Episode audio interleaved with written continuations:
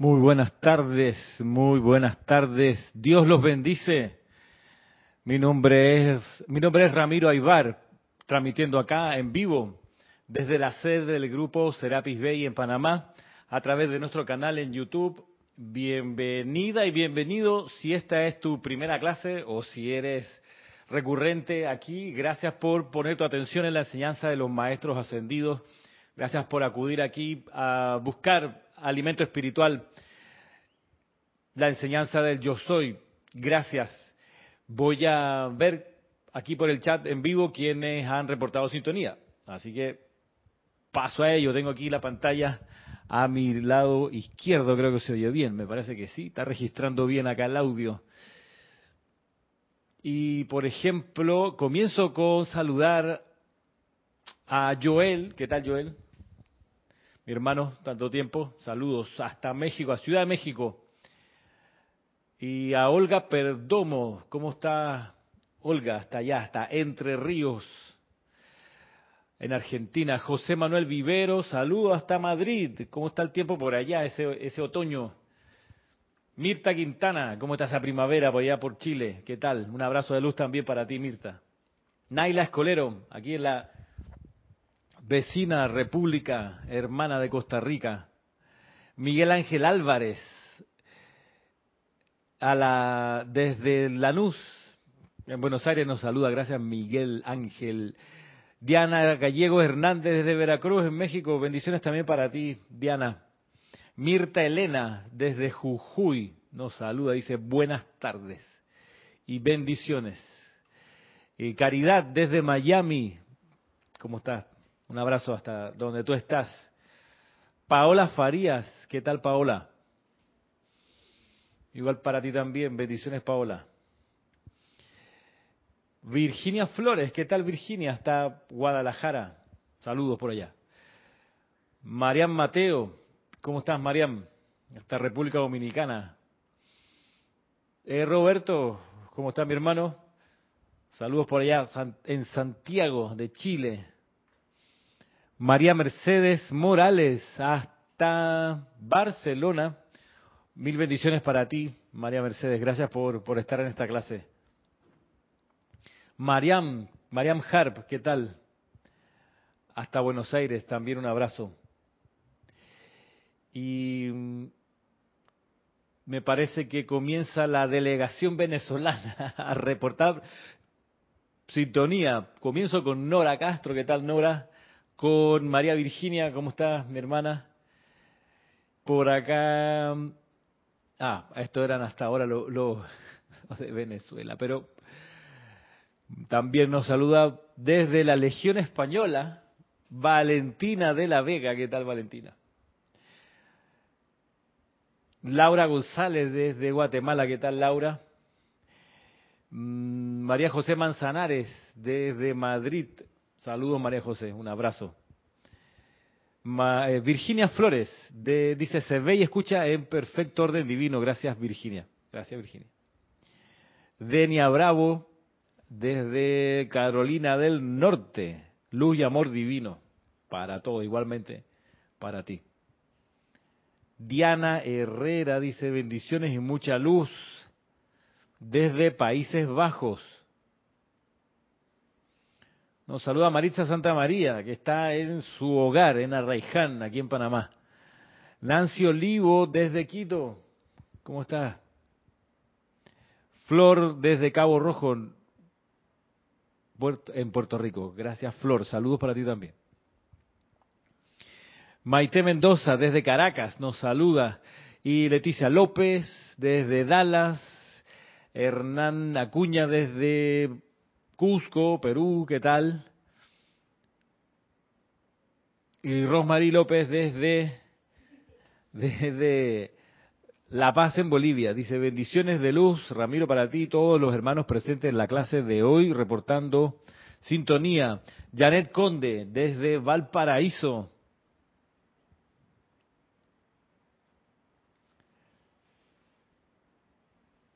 como dice, el, como dice la cueca, ¿no? Puerto de Valparaíso con cerros y miradores, donde se ven las bahías, donde se ven las bahías con sus buques y vapores. Diana Liz desde Bogotá dice, yo soy bendiciendo y saludando a todos los hermanos y hermanas. Gracias Diana. Debo decir, ya que hemos hecho este recuento de, de la asistencia, que mm, durante la semana, durante la semana varios de ustedes me escribieron agradeciendo la mm, puesta en primer plano de la amada Palas Atenea, la diosa de la verdad, porque mm, es una maestra ascendida, una, una eh, presencia muy importante para la jerarquía espiritual, muy pero muy importante, una de los siete miembros del tribunal kármico, y quien es responsable de traer la llama de la verdad a la tierra desde la señora Vesta, la diosa Sol. La amada Palas Atenea, como bien dice ella, al representar la verdad, eh, no siempre es bienvenida. Y valoro que varios de ustedes me escribieron dando las gracias por haber puesto la atención en la diosa de la verdad y en su cualidad. Me alegro y me alegro que mm, varios de ustedes que estuvieron en la clase anterior están hoy de nuevo aquí porque mm, no es eh, mucha la gente que realmente está interesada en la verdad, que verdaderamente está interesada en la verdad, es poca gente. Usualmente las personas, inclusive los estudiantes de la enseñanza de los maestros ascendidos, inclusive gente, digo, buscadora, eh, interesada en las leyes del universo, las leyes que gobiernan la vida, incluso en gente dedicada y consagrada, se abriga a veces, lo digo por mí, eh, puede que a algunos de ustedes les pase también, se abriga a veces la mm, aspiración de que en el encuentro con la verdad terminen siendo confirmadas las ideas los conocimientos, la información inclusive que uno puede tener. Como que en la búsqueda de la verdad está ese pequeño deseo, ¿no? De que se confirme lo que uno cree que es verdad. Sin embargo, a pesar de eso, de que se busca que se confirme la verdad, también existe en los pliegues de la susodicha mente consciente mm, cierto resquemor al hecho de que puede que la verdad que uno cree que es en realidad no sea verdad. Y esa aprehensión desalienta incluso a los estudiantes dedicados a buscar la verdad. ¿Y a qué me refiero con buscar la verdad? A, a meterse en la llama de la verdad. Porque uno puede decir, no, yo he buscado la verdad, tengo todos los libros y me lo he leído y lo he estudiado y hasta doy clase. Está bien, eso es un paso y es, creo, una, una buena decisión.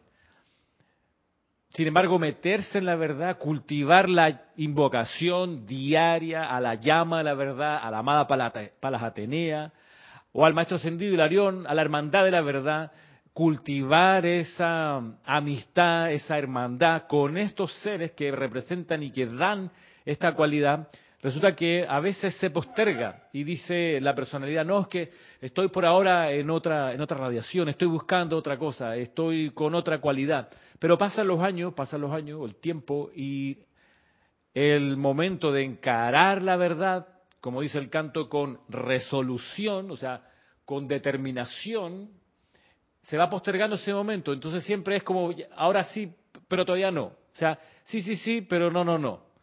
Y yo puedo entender por qué, porque eso es así, porque de nuevo, eh, pareciera que uno lo que quiere es que la verdad le dé a uno un abrazo y le diga, ay mi amor, te amo, qué maravilloso tú eres, todo lo que tú sabes y lo que crees es así, te felicito. Y uno, entonces, como no quiere ver diluida esas convicciones que puede cultivar, como no quiere ver cómo eso en realidad era pura ilusión, entonces va postergando, como dice en el argot, van chuteando para adelante, ¿no? Chuteando, esa, esa, en chileno es pegarle a la pelota con la puntita así para correrla un poquito más adelante, pero en realidad no encarar el hecho de que tiene que llegar un momento en que se busque la verdad y uno se meta de cuerpo entero en la verdad, en la llama de la verdad, a sabiendas, y aquí viene una cosa maravillosa que puede ocurrir, a sabiendas y agradeciendo que se disuelvan las causas y núcleos de todo error que uno tenga en su conciencia, de toda falsa creencia, de toda ilusión que uno puede estar sosteniendo. Por supuesto, de buena voluntad, muy probablemente uno cultiva las ideas que tiene creyendo de buena fe que si, si no le hacen bien a todo el mundo, por lo menos a uno sí le hacen bien. Entonces uno persevera en esas convicciones, en esas ideas, en esas maneras de mirar, esa manera de contemplar o de evaluar lo que pasa. Y uno puede pensar que eso está correcto, pero ¿qué pasaría si te dijeran, mira, el 98% de tus ideas están súper equivocadas? O sea, todo es exactamente de otra forma. Y eso a la personalidad le va a doler un montón. Y por eso, eh, para evitar el desagrado de, desilusionarse de las propias construcciones mentales y emocionales, entonces hace que el, el encuentro intenso, el encuentro victorioso, eh, sin ninguna aprehensión con la verdad, se vaya postergando, pero tiene que llegar un momento en que, me parece, hay que lograr hacer esa fusión entre la conciencia que uno trae y la conciencia de la amada Palas Atenea. Tiene, creo que tiene que llegar un momento en el, en el sendero espiritual de cada uno, pues, pues ha llegado el momento, por lo menos aquí, la hora de la verdad. Eh, he pensado ponerle ese el próximo año, no ponerle a este espacio ese nombre, la hora de la verdad, pero puede puede ser que puede que termine siendo termine siendo contraproducente y la gente salga huyendo y me quede con tres personas y, entonces, sí, tres personas ígneas, por supuesto, interesadas, dispuestas a, a, liberarse de sus propias ataduras, pero ¿qué pasa con la difusión de la enseñanza? ¿no? Yo y me pregunto si, si estoy, estoy ponderándolo, pero bueno, por aquí eh, debo saludar, me parece, a quienes han reportado sintonía hasta este momento, luego de los que ya lo habían hecho, a María Vázquez hasta Italia, ¿qué tal María Vázquez? a Dante Fernández desde Guadalajara, del grupo Kusumi, Dios te bendice, Dante, a Noelia, Noelia de Uruguay, ¿qué tal Noelia? A Raiza Blanco, desde Maracay, en Venezuela, a Mercedes Pérez, saludos, dice desde Massachusetts, a Vivian Bustos, desde Santa Cruz, Bolivia, ¿cómo estás Vivian? A Josefina, desde Córdoba, España. Gracias por la enseñanza, dice Josefina. María Mateo envía un comentario. Vamos a ver, me di cuenta desde el viernes pasado que la verdad es como el sol. Viene al alba, al amanecer, hasta que se mueve y se hace perfecta y se disuelve todo. Para llegar a la verdad hay que eliminar capas. Sí, Mariam. Y si uno, uno, o sea, eh, bueno, antes de, decir lo que te iba, iba a comentar es que eh, es tanto el miedo que se tiene a la disolución de las propias ilusiones que mm, nos vuelve, ese temor nos vuelve timoratos, nos vuelve dubitativos y nos vuelve cómodos en nuestras propias ideas. Y sabemos que no es lo mismo cómodo, comodidad que confort, y decíamos que el confort, el confort como cualidad divina es un acelerador de partículas. Quienes se, conectan en algún momento con el confort, aunque sea con un chispazo con la periferia, eh, se estremecen espiritualmente y empiezan realmente ahí el sendero de búsqueda. Y por eso es tan importante la, invocación y, la absorción y la puesta de la atención en la llama del confort y en el Mahacho Han. Creo que a todos nos ha tocado el corazón este, este gran ser y esta gran cualidad, la, del confort. El otro lado de la cara del confort es la llama de la verdad. Recordemos que son eh, llamas gemelas, el Mahacho Han con palas Atenea. Y mm, mucha, mucha gente no va más allá de la religión o de las convicciones espirituales que recibieron de niños y se quedan con eso toda la encarnación. y, y se sienten cómodos allí. Sin embargo, son pocos los espíritus valientes que en una encarnación pueden tomar las riendas de su conciencia y realmente disolver toda ilusión dentro de uno. Bueno, como decía al principio, varios de ustedes me escribieron por correo. Los que no me han escrito quizás no saben mi dirección, que es ramiro.serapisbay.com. Bueno, eh, para ustedes que me escribieron y que dijeron que tomaban de alguna manera el desafío de encarar la verdad y de absorberla y de poner la atención en ella, y entiendo que muchos de ustedes que están ahora en esta clase también son, aunque no me hayan escrito, gente así, gente ígnea, gente decidida a realizar su plan divino. Bueno, vamos entonces a, como dicen los apostadores, a poner la plata donde tenemos la boca. Así que vamos a hacer una magnetización de la llama de la verdad desde Palas Atenea con una respiración rítmica que voy a, a llevar aquí en el metrónomo para hacerlo de manera ordenada con esta afirmación. Mire, les voy a mostrar, les voy a mostrar qué es lo que vamos a visualizar. Siempre es importante, recordemos esto que enseña el maestro Sendido Moria, sin visión la gente perece.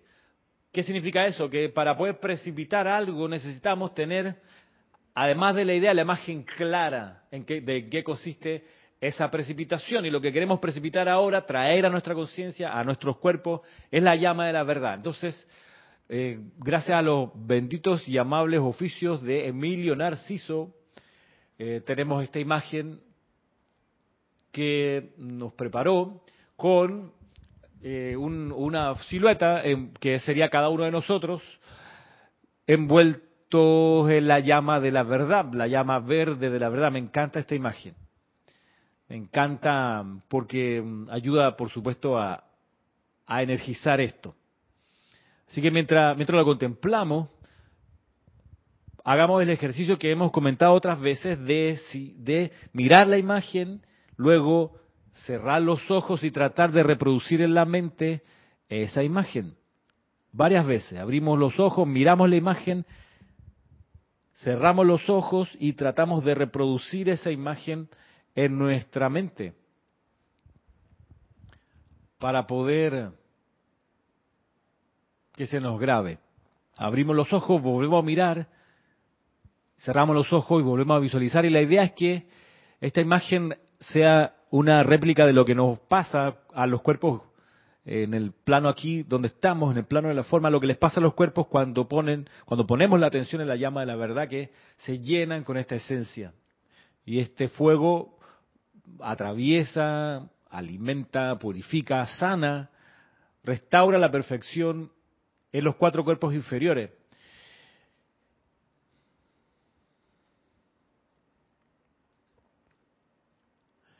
Y la afirmación que vamos a utilizar es esta que les comparto ahora.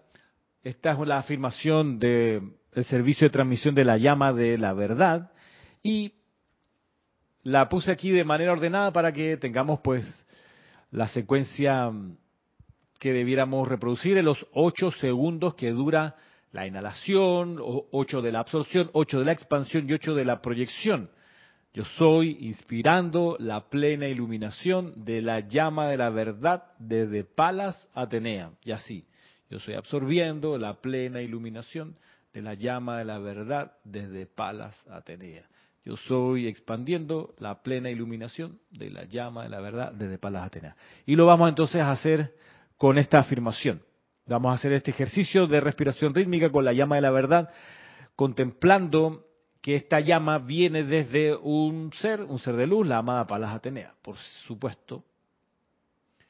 Así que les pido que se pongan cómodos y ojalá puedan sentarse con la espalda recta, vertical, no acostados, no horizontal, sino vertical. Y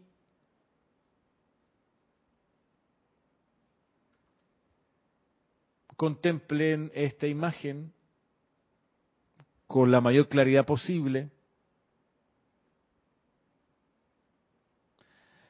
Y los preparamos para hacer la respiración rítmica. Visualicemos frente a nosotros a un ser de luz blanca, que es la amada Palas Atenea en su vestimenta del estilo griego, y con sus brazos extendidos nos proyecta poderosamente la llama verde de la verdad divina.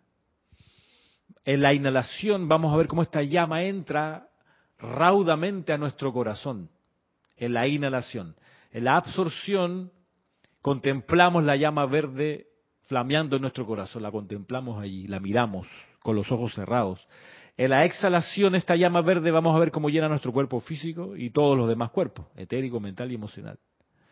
Y en la proyección vamos a ver cómo esta llama va a llenar la habitación en la que estamos y de a poco las siguientes proyecciones de los siguientes ciclos de respiración vamos a ir expandiendo el alcance de esta llama a nuestro alrededor cada vez más, más, más grande, más grande, gigantesca, lo más posible. Así que nos preparamos tomando una respiración profunda y a la cuenta de tres comenzamos.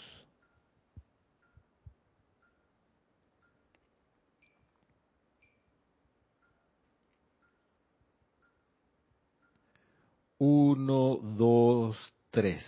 Yo soy inspirando la plena iluminación de la llama de la verdad desde Palas Atenea. Yo soy absorbiendo la plena iluminación de la llama de la verdad desde Palas Atenea.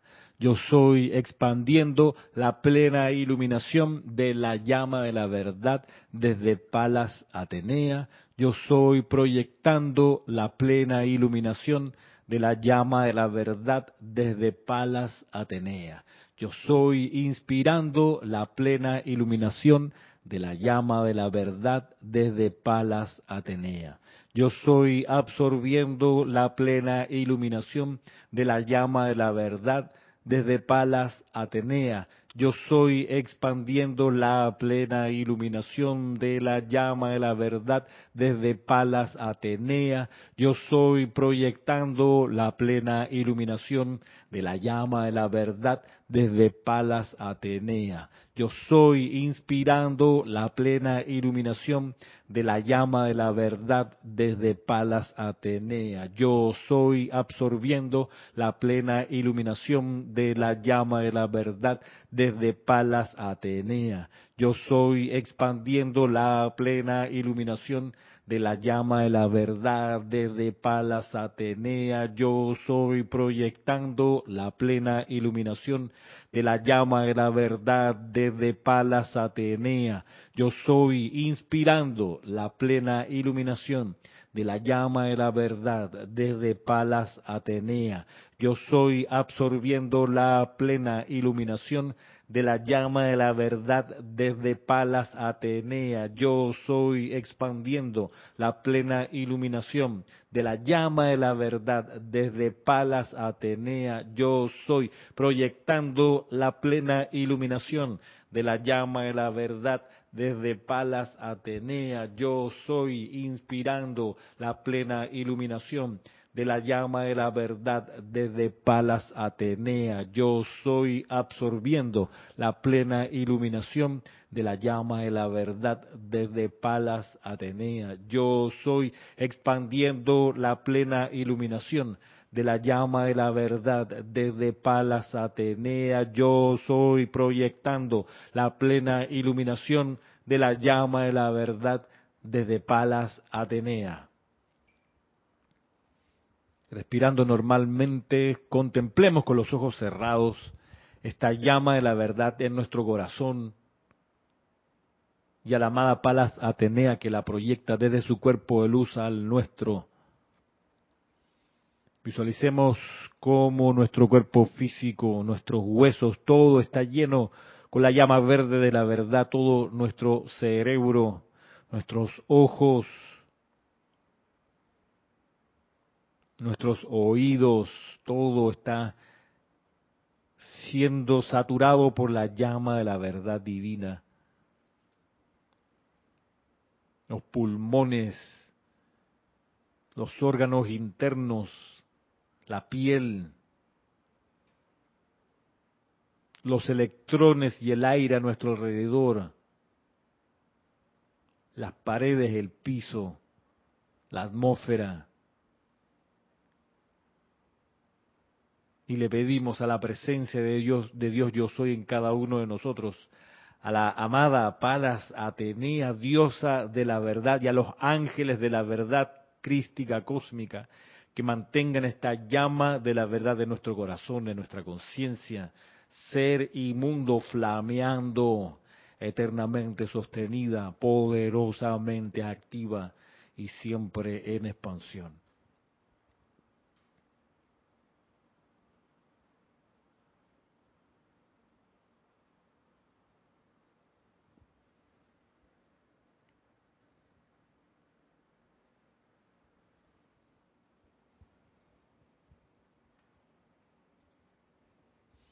Ahora tomando una respiración profunda, al exhalar suavemente abran sus ojos.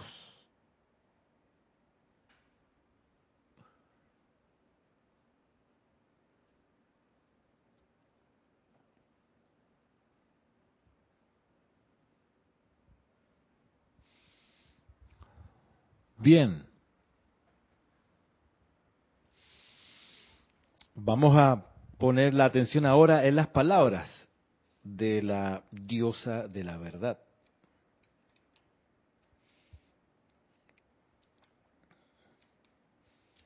Aquí estoy en el libro Diario del Puente de la Libertad, Palas Atenea. En la página 3.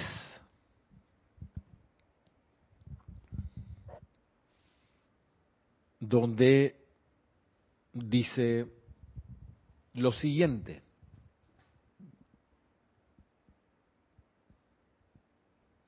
Al concluir la gran era lemuriana,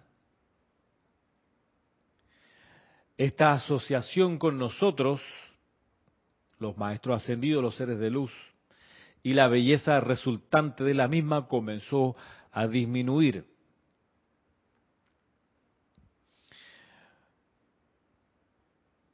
Recordemos el párrafo anterior lo que nos decía para hacer el contexto. Dice en el párrafo de arriba, en las eras tempranas, antes de que surgiera la niebla de la mente, corazón y sentimientos de la gente, yo habitaba en el corazón del templo de la verdad, donde todos los que escogían hacerlo podían consultarme. Si bien yo no llevaba vestimenta de carne alguna, era fácil discernir mi presencia, porque no había sombras entre la conciencia sensorial de los seres armoniosos que evolucionaban sobre el planeta y la perfección de nuestra octava. Los gobiernos florecían, así como también la educación, el arte, la ciencia y la religión, porque cada corriente de vida era mantenida dentro de la presencia de la verdad y guiada por su propia presencia divina en sus cuestiones individuales y en los asuntos nacionales e internacionales por mí. Y la evolución avanzaba en una grandísima armonía y felicidad, nos dice la amada Palas Atenea acá. Al concluir la gran era lemuriana, esta asociación con nosotros y la belleza resultante de la misma comenzó a disminuir la creación de la propia escogencia de la humanidad comenzó a envolver las corrientes de vida y en las neblinas del olvido la verdad se veló. En Atlántida, algunos de ustedes fueron lo suficientemente fieles al principio de vida como para mantener templos a la diosa de la verdad. Allí en Atlántida se me permitió en esos templos manifestarme a un grupo escogido de corrientes de vida preparadas, reverentes y dedicadas, quienes a su vez llevaron la palabra de la verdad a otros cuyas propias creaciones habían borrado, por así decirlo, la visión de nuestro ámbito y sus habitantes. Ustedes han escuchado a Serapis narrar cómo la gran jerarquía alertó a los sacerdotes de que Atlántida estaba a punto de envolverse en su velo y hundirse bajo las olas y esos benditos que habían custodiado el templo de la verdad hicieron preparaciones junto con otros para llevar la llama desde ese altar y los documentos sagrados que habían sido cuidadosamente transcritos y los cuales contenían en sí los resultados de muchas de nuestras conferencias a un sitio seguro para los que quieran tener una recreación de esto que está hablando aquí la diosa de la verdad, del tránsito de las llamas desde la Atlántida a otros puntos, eh, les, les recomiendo que oigan el radioteatro que se llama De Poseidonis a Luxor, que está en nuestro, en nuestro sitio web, a ver si lo hay, yo miren, no, lo tenía aquí a mano, pero lo puedo buscar y les paso el enlace. Tendrían que estar suscritos a la página, a la página de serapisb.com y mm, la gracia de eso, de ese... Bueno, puede que ustedes ya lo conozcan y los que... Aquí está, ¿ves? Radio Teatro, está accesible, a ver. Está en la parte externa de la página. Ah, sí, ve, ahí está. Bueno, eh, cuando hice el, libreto de Poseidonis a Luxor, ese radioteatro, así como el libreto de El hundimiento de, Lemuria y el libreto de La caravana y su líder, eh, ocupé extractos de los discursos. Voy a, voy a, lo que voy a hacer es que voy a copiar la dirección y se las voy a poner aquí en el chat de la transmisión por si alguien luego quiere hacer clic y ver ahí lo, y escuchar. Son radioteatros, se oyen nada más. Y mm, la idea es, con esos radioteatros es recrear un poco en qué consistió el hundimiento de Lemuria, que aquí lo toca de, de, lado la amada Palas Atenea, pero sí está hablando del tránsito de las llamas en,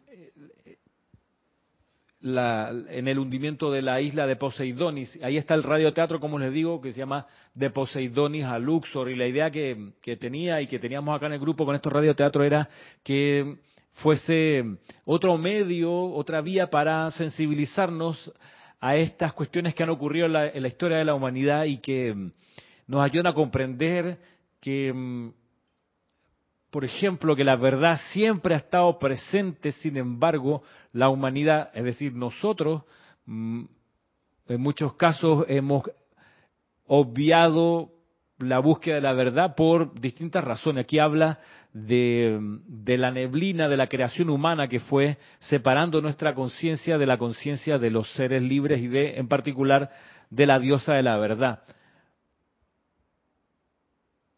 Dice Michael, ¿qué tal Michael? Saludos. Dice Ramiro, quiero preguntar, por ejemplo, qué cosas no son verdad que has descubierto. Gracias. Ah, bueno, qué cosas no son verdad, por ejemplo, que la muerte sea algo trágico, por ejemplo. No es verdad. No es verdad que la muerte sea algo trágico. No es verdad que es el fin de todo, sino es un, un, momento más en la evolución de cada uno de nosotros. Eh, por ejemplo, eso lo, siento muy patente. Eh, no es verdad tampoco que Dios no existe. No es verdad, Dios existe y Dios no está por allá lejos, sino que está aquí en el corazón. Eso también es verdad, eso también lo vine a recordar y a redescubrir con la enseñanza de los maestros ascendidos.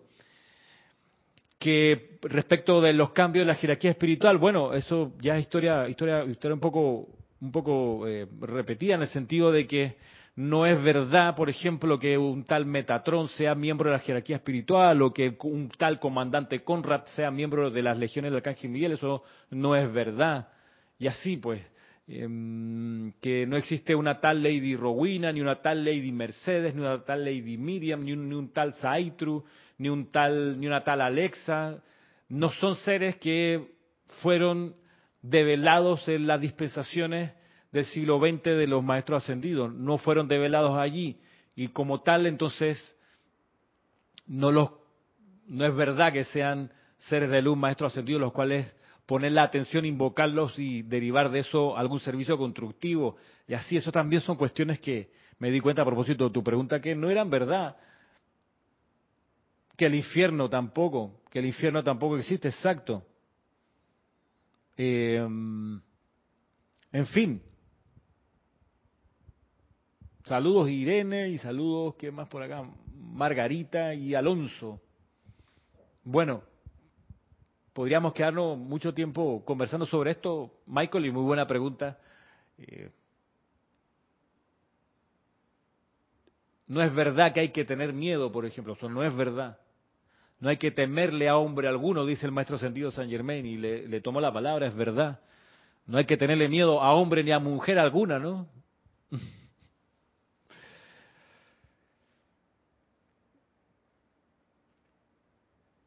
Volvamos al discurso de la amada Palas Atenea. Dice, voy atrás, dice, ustedes han escuchado a Serapis narrar cómo la gran jerarquía alertó a los sacerdotes de que Atlántida estaba a punto de envolverse en su velo y hundirse bajo las olas. Bueno, esa alerta de Serapis, del maestro sentido Serapis Bey, está en el radioteatro que les comentaba, de, de Poseidonis a Luxor. Y dice luego, y, ustedes dice, ustedes han escuchado a Serapis narrar cómo la gran jerarquía alertó a los sacerdotes de que Atlántida estaba a punto de envolverse en su velo y hundirse bajo las olas. Y esos benditos que habían custodiado el templo de la verdad hicieron preparaciones junto con otros para llevar la verdad desde ese altar y los documentos sagrados que habían sido cuidadosamente transcritos y los cuales contenían en sí los resultados de muchas de nuestras conferencias a un sitio seguro. Lentamente transcurrieron los años sin que nada pasara en lo externo y la gente comenzó a murmurar entre sí que los sacerdotes y las sacerdotisas los habían engañado diciéndoles falsedades, por lo que revirtieron a sus hábitos antiguos hasta que finalmente llegó la noche cuando se les notificó que subieran a sus botes y, en compañía de los sacerdotes o sacerdotisas escogidos por ellos, se empeñaron por llegar a un sitio seguro antes de que la actividad cataclísmica convirtiera el océano en un mar en tal ebullición que no había navío, navío que pudiera sobrevivir. Dice aquí luego,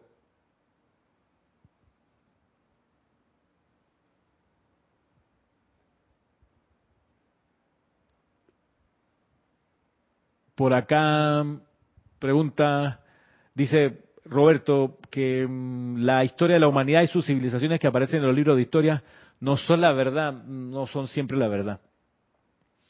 Dice por acá Frederick, ¿qué tal Frederick? Saludos. Dice, ¿cómo es que otras fuentes corrientes de metafísica sí sostienen que existe una madre Rowena, madre Alexa, etcétera? Bueno, ¿cómo es que ellos? Bueno, es que ellos usan otra jerarquía espiritual. ¿Qué te puedo decir?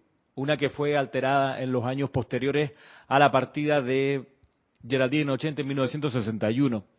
Entonces usan una jerarquía espiritual que fue siendo modificada por la gente del Puente de la Libertad y de las organizaciones que reemplazaron al Puente de la Libertad en esos años 70 y 80 y luego, bueno, también hasta 1990, incluso incluso después. ¿Qué te puedo decir, Frederick? Nosotros, si es primera vez que nos contactas, bueno, nosotros acá en el grupo Serapis Bay de Panamá hace, ¿qué te puedo decir? Veintitantos años, el grupo tiene treinta y tres años, bueno, desde hace unos veinticinco años, por ahí veinticuatro, veinticuatro más o menos, eh, tomó la decisión de concentrarse en las dispensaciones de los maestros sentidos que son confiables, aquellas que no tienen alteración, que son la dispensación entregada entre 1930 y 1939 y 1952 y 1961, en esos dos periodos de nueve años. Eso es lo único que consideramos, salvo dos o tres excepciones que fueron eh, publicadas por los maestros ascendidos en esos años. Por ejemplo, hay discursos de 1946 que fueron traídos por el maestro Sendido Moria y puestos en los libros que se publicaban en el Puente de la Libertad. Y hubo discursos dados en 1939 que recién fueron publicados, vieron la luz por ahí por el año 41, dos años después, que esos también los consideramos porque fueron descargados en 1939. Y ahí nos, estacionamos, eh, Frederick. Y, bien, eh, Mariam dice, Ramiro, el el hundimiento de la Atlántida. Ah, Frederick, tú sabes, de repente puedes ver una clase que preparé precisamente para preguntas tan buenas como la tuya. Yo entiendo que te interesa conocer la verdad, si no, no estarías aquí en esta clase escuchándola, no habrías sido atraído a ella. Te, déjame, permíteme pasarte el enlace de mm, esta clase que preparé hace un tiempo que se llama Genealogía de la Enseñanza. Aquí está. Dame un segundito que consigo el enlace para... Aquí estás. Es aquí, Frederick, donde con esta con esta clase, como te comento, esta que estoy pegando aquí, pum, ahí se fue. Esa esa es una de las clases que disuelven, creo yo, ilusiones respecto de cosas tan, tan, pero tan importantes como la integración de la jerarquía espiritual.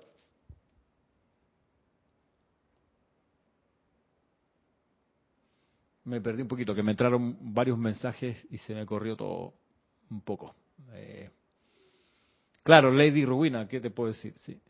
Carlos Peña, tengo entendido que más del 50% de la Biblia no es verdad. Bueno, el problema o la situación con la Biblia es que es un muy buen libro y creo que, hay que es, por una cosa de cultura general y cultura espiritual, es bueno conocer qué hay ahí, leerla. Hay, hay muchos códigos que son culturales, que, que traspasan las eras de la historia humana y que están puestos en la, en la Biblia, que vale la pena conocer un poco para tener referencia y leer la escritura en las paredes eh, sin embargo, son, eh, textos escritos, reescritos, traducidos y retraducidos eh, a, lo largo de, los, de, los siglos, ustedes saben. Mm, hay casos dramáticos de esto, ¿no? De cómo cuestiones se incorporaron tiempo después de, la, de las experiencias de quienes dieron a luz los hechos que se retratan en la Biblia. Por ejemplo, en las cartas de San Pablo, eh, hay una carta muy famosa, creo que es la carta a Santiago, eh, donde aparentemente Saulo de Tarso, o San Pablo luego, habría dicho esta declaración de que las mujeres debían someterse al hombre y que, etcétera, ¿no? que debían guardar eh, recato y ser como bien disminuidas. Sin embargo, yo que he estudiado el tema, me, he sumergido en, muy buenas eh, biografías de, de Saulo de Tarso, de, estudiosos del tema mm, donde hacen comparaciones con lo, respecto a los textos antiguos. Y, por ejemplo, ahí está bastante patente que en, esa carta, por ejemplo, está hablando Saulo de Tarso de un tema y supongamos que el tema es que hoy el día va a estar soleado y a las 10 de la mañana va a probablemente caer una llovizna eh, tenue, si bien a mediodía va a a ver de nuevo un sol espléndido. Bueno, supongamos que la carta se trata de eso y entonces viene el siguiente párrafo. Después de, viene, va a venir un sol espléndido después de mediodía y va a subir el precio del café increíblemente porque se cayó la producción en Brasil por las inundaciones. Eso no tiene nada que ver con lo que venía pasando. Bueno, y después de las inundaciones de Brasil van a, subir el precio del café, entonces como a las 3 de la tarde eh, probablemente eh, vamos a sentir vientos frescos porque el clima de esta época es así de sereno. Entonces, un poco eso es lo que dicen los especialistas respecto de las cartas de San Pablo a propósito de la, de la tergiversación de la verdad. Increíble. Bueno, pasa. Pero sin, embargo, creo que es bueno, bueno tener por lo menos esas nociones en la conciencia. Dice Mariam Ramiro, el hundimiento de la Atlántida no será el diluvio. Bueno, el diluvio es este eco en la historia de los distintos, que Lemuria y la Atlántida no fueron los únicos sitios que experimentaron el hundimiento, ¿no? Hay distintos otros lugares que los maestros no mencionan en detalle, pero que sí comentan, por ejemplo, el hundimiento de la de las civilizaciones en, en, lo que hoy en lo que hoy es Brasil y la selva del Amazonas, ahí había algunas civilizaciones, lo pueden buscar en el libro Misterio de Velado, que también fueron em, sumergidas por un cataclismo Sin embargo, pues la idea es que no pongamos nosotros la atención atrás, allá y entonces, sino que veamos la verdad aquí y ahora, ¿no?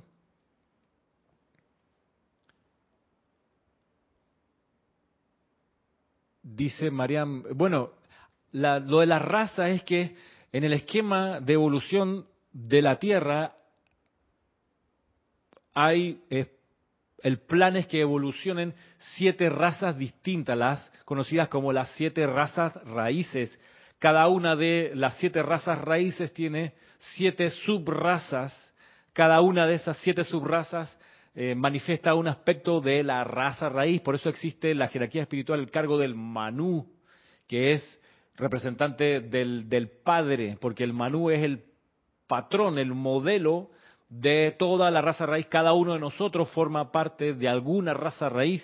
Y en el Puente de la Libertad los maestros ascendidos develaron que la raza raíz primera, segunda, tercera avanzaron en su evolución y ascendieron todas eh, de manera perfecta en los 14.000 años que le toca a cada raza raíz evolucionar. Ya en la cuarta raza raíz el proceso de evolución se empezó a demorar porque en el contexto de la cuarta raza raíz vino la posibilidad de recibir en la Tierra de manera temporal a estas chispas espirituales que no habían logrado su evolución en los planetas y las esferas que eran su hogar natural, la Tierra los acogió y estas chispas venían y estas conciencias venían con un retraso en conciencia y traían, bueno, distintos hábitos y tendencias que retrasaron la evolución, entre ellas la rebelión, la testarudez, la arrogancia espiritual, el resentimiento contra el cambio, etcétera.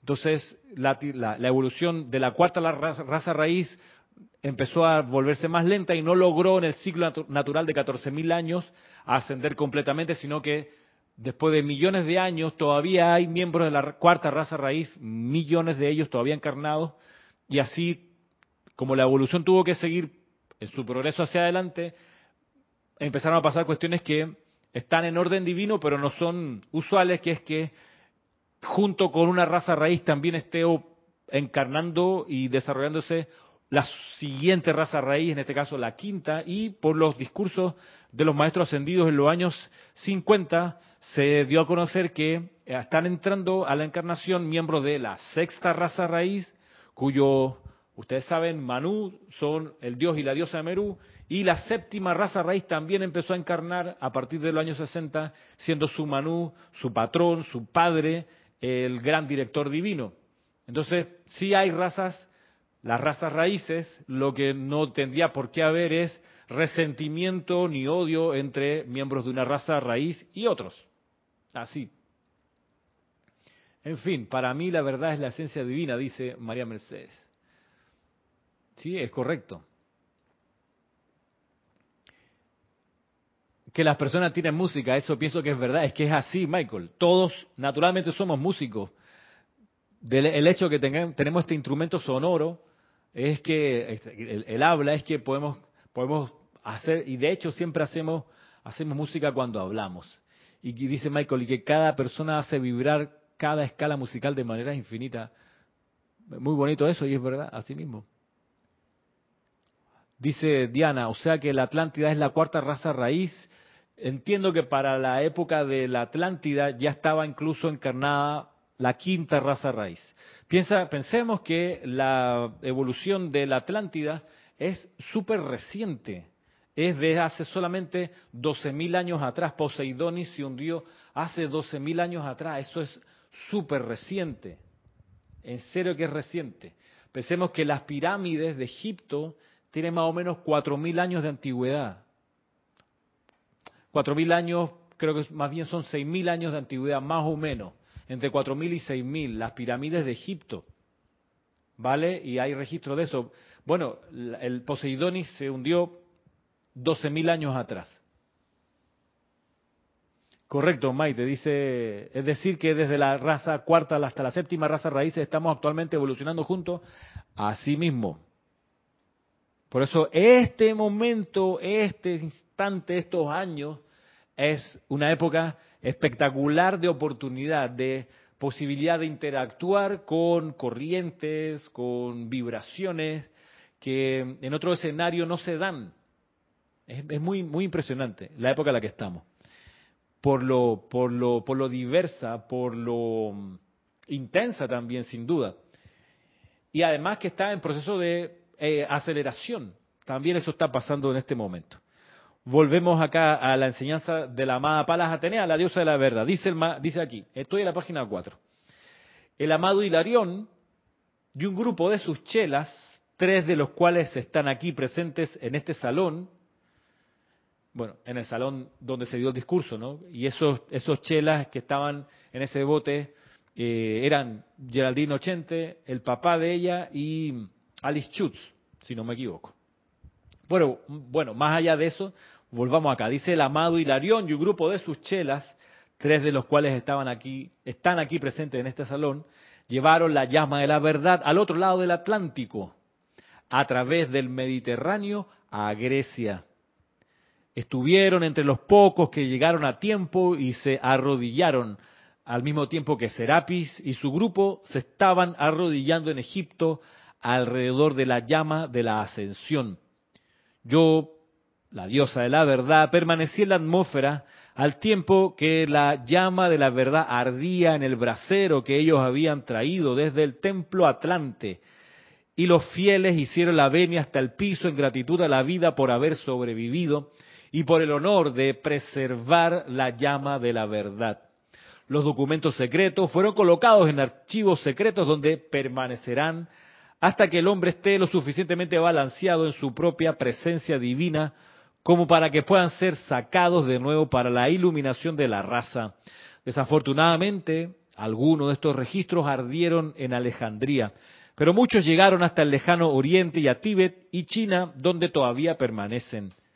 Siguió creciendo aún más el velo de la creación humana, aún al tiempo que los tizones ardientes de la verdad estaban custodiados por algunos fieles que encarnaron una y otra y otra vez. En Delfos, cuando los sacerdotes estuvieron en capacidad de contactar al espíritu de la verdad, algo de esa llama le permitió a estos griegos antiguos proceder a lo largo del sendero de la virtud, pero cuanto más envolvía la creación humana a la corriente de vida, tanto menos le importaba al individuo conocer la verdad. Cada hombre, mujer y niño creó por su cuenta y en sí un concepto que se convirtió en su Dios, un Dios con el que era cómodo vivir, que realizaba expiaciones indirectas, un Dios sobre el cual podía el hombre adjudicar los resultados de pecados de omisión y de comisión. Y así, en un estado de autohipnosis, la raza continuó desplazándose y yo, el espíritu de la verdad, me vi compelida a, retirar, a retirarme. Sin embargo, siempre han existido los pocos que escogieron subir caminando solos el monte del, logro y empeñarse por perforar a través de las nubes de sus propios conceptos, borrar las neblinas de su visión, aflojar la cera de la inconsciencia de sus oídos y empeñarse por comprender y conocer la verdad Miren ustedes qué, maravilla esto, ¿no? Qué, cosa más espectacular. Aquí hay cosas que, que me resuenan en este discurso y ya para ir terminando. Estos seres que lograron el traslado de la llama de la verdad desde la Atlántida hasta Grecia, en lo que hoy es la isla de Creta. Recordemos que el archipiélago de Corinto estaba era una sola masa, parte de la península, eh, y que se ha ido, se fue desmembrando luego de distintos terremotos. Y hoy son islas, ¿no? Entre ellas la isla de Creta, que antes era parte del continente. Pero bueno, la gente que hizo este servicio, miren, a mí me encanta esto que dice acá, que estos fieles encarnaron una y otra y otra vez para sostener la llama de la verdad. Y uno se pregunta, ¿Por qué tanto amor? O sea, qué impresionante. O sea, consagrarse, por, o sea, ¿qué lo llevaría? Yo me pregunto, ¿qué lo llevaría a pedir una y otra vez y hacer todos los méritos suficientes para una y otra vez pedir la encarnación y entrar de nuevo y volver a colaborar en el sostenimiento de la llama de la verdad? ¿Qué los haría? ¿Qué los movilizaría para hacer ese sacrificio? hey, no hay otra cosa que hacer. No, no, quiero seguir sosteniendo la llama de la verdad por favor, les pido la dispensación que me dejen encarnar de nuevo en la isla de, de Creta o en Grecia, en el sur, para otra vez intentar sostener la llama y mantenerla vigente allí, flameando en el altar.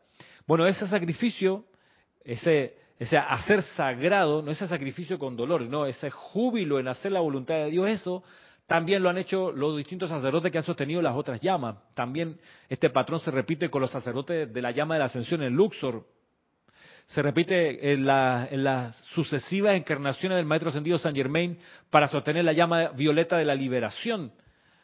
Y aquí, de nuevo la pregunta, ¿qué los llevaría a hacer eso? O sea, hasta donde puedo comprender, eh, una de las cuestiones que, que los moviliza a un amor tan grande, a un desprendimiento tan importante de su propia evolución por cuidar, sostener y mantener flameando la llama de la verdad es conocer y comprender los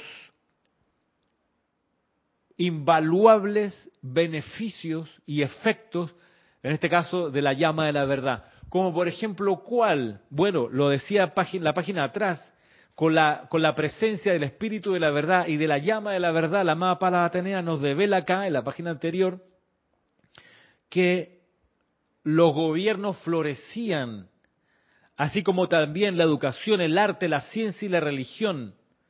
Florecían los gobiernos, el arte, la educación, la ciencia, la religión. La llama de la verdad es un potente abono espiritual, un energizador del bien. Por un lado, o sea, sostener la llama de la verdad permite el florecimiento de los gobiernos, de la cultura, el arte, la ciencia y la religión quitar la llama de la verdad hace que colapsen el gobierno, el arte, la cultura, la ciencia y la colapsen, se achurren así, se reduzcan a una pasa, a cenizas, a escombros, a caos, al gobierno del lumpen, como decía Aristóteles, la oclocracia, donde manda el más payaso o el más destructivo, y ese es el que gobierna los asuntos, los asuntos humanos, cuando la llama de la verdad no está flameando con intensidad. Entonces, claro, uno puede entender que hay gente, hay corrientes de vida, hay chispas espirituales, hay seres como tú y yo que dicen, tú sabes qué, voy a hacer una pequeña pausa a mi evolución espiritual y quiero volver a sostener la llama de la verdad, porque es demasiado importante que esté flameando, porque si se retira la llama de la verdad, entonces ocurre la implosión y todo lo destructivo se carcome, se autodestruye a sí mismo. Por eso la llama de la verdad es tan y tan, tan, pero tan, pero tan recontra importante. Así que me la juego otra vez y pido de nuevo la encarnación para venir a sostener esta llama, esta cualidad, esta esencia del fuego sagrado. Oh, sí, hay muchas otras, por supuesto, maravillosas, pero esta me interesa más que cualquiera porque mira el efecto que genera. Porque en el florecimiento de los gobiernos, pues de repente eso es justamente lo que se requiere para que prosperen todas las otras cualidades del fuego sagrado.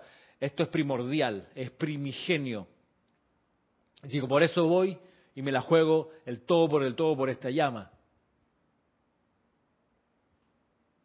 Gente así podemos intuir que no son timoratos, que no son gente que rápidamente se amedrenta, que que, a la menor dificultad dicen, ya me aburrí. Son gente que no, que son, por eso les decía, son, son seres ígneos, son seres, son seres intensos, fogosos, eh, consagrados y también, por supuesto, que están dispuestos a ser educados, a, aprender más sobre cómo opera la ley, la ley espiritual, porque están abocados a un servicio que requiere suma concentración, sumo amor, sin sentido de obligación para nada, sin sentido de deber, para nada, por felicidad. Por eso lo hacen.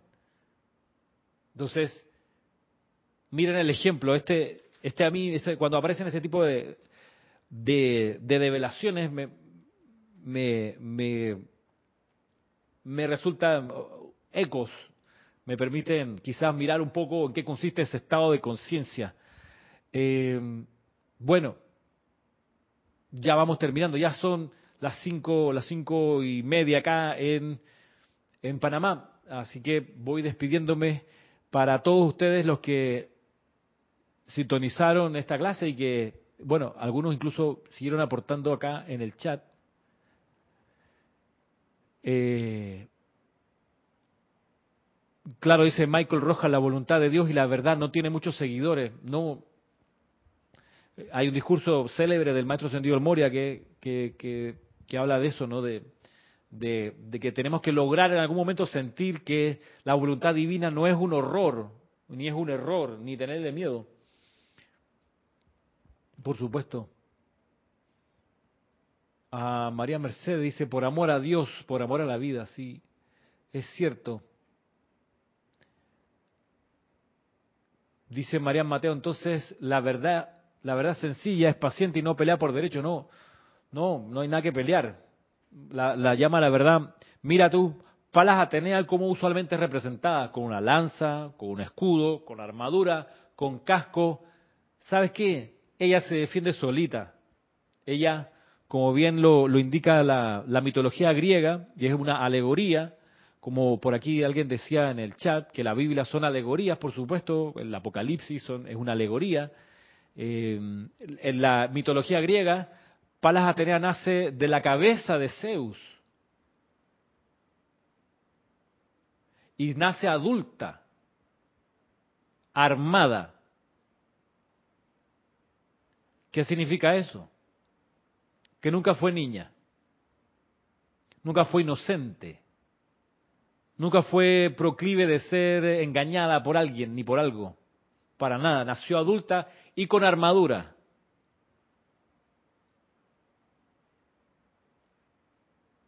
Así que no tiene, no, necesita que venga un ejército a defender la verdad. Se defiende sola. La verdad se para por su cuenta, se defiende sola. Y como pasa acá también, a pesar de eso, o debido precisamente a eso, si la humanidad no le pone atención, ella se retira al gran silencio, jamás va a imponerse. Porque no hay que defenderla, no hay que ir al ataque por la verdad para nada.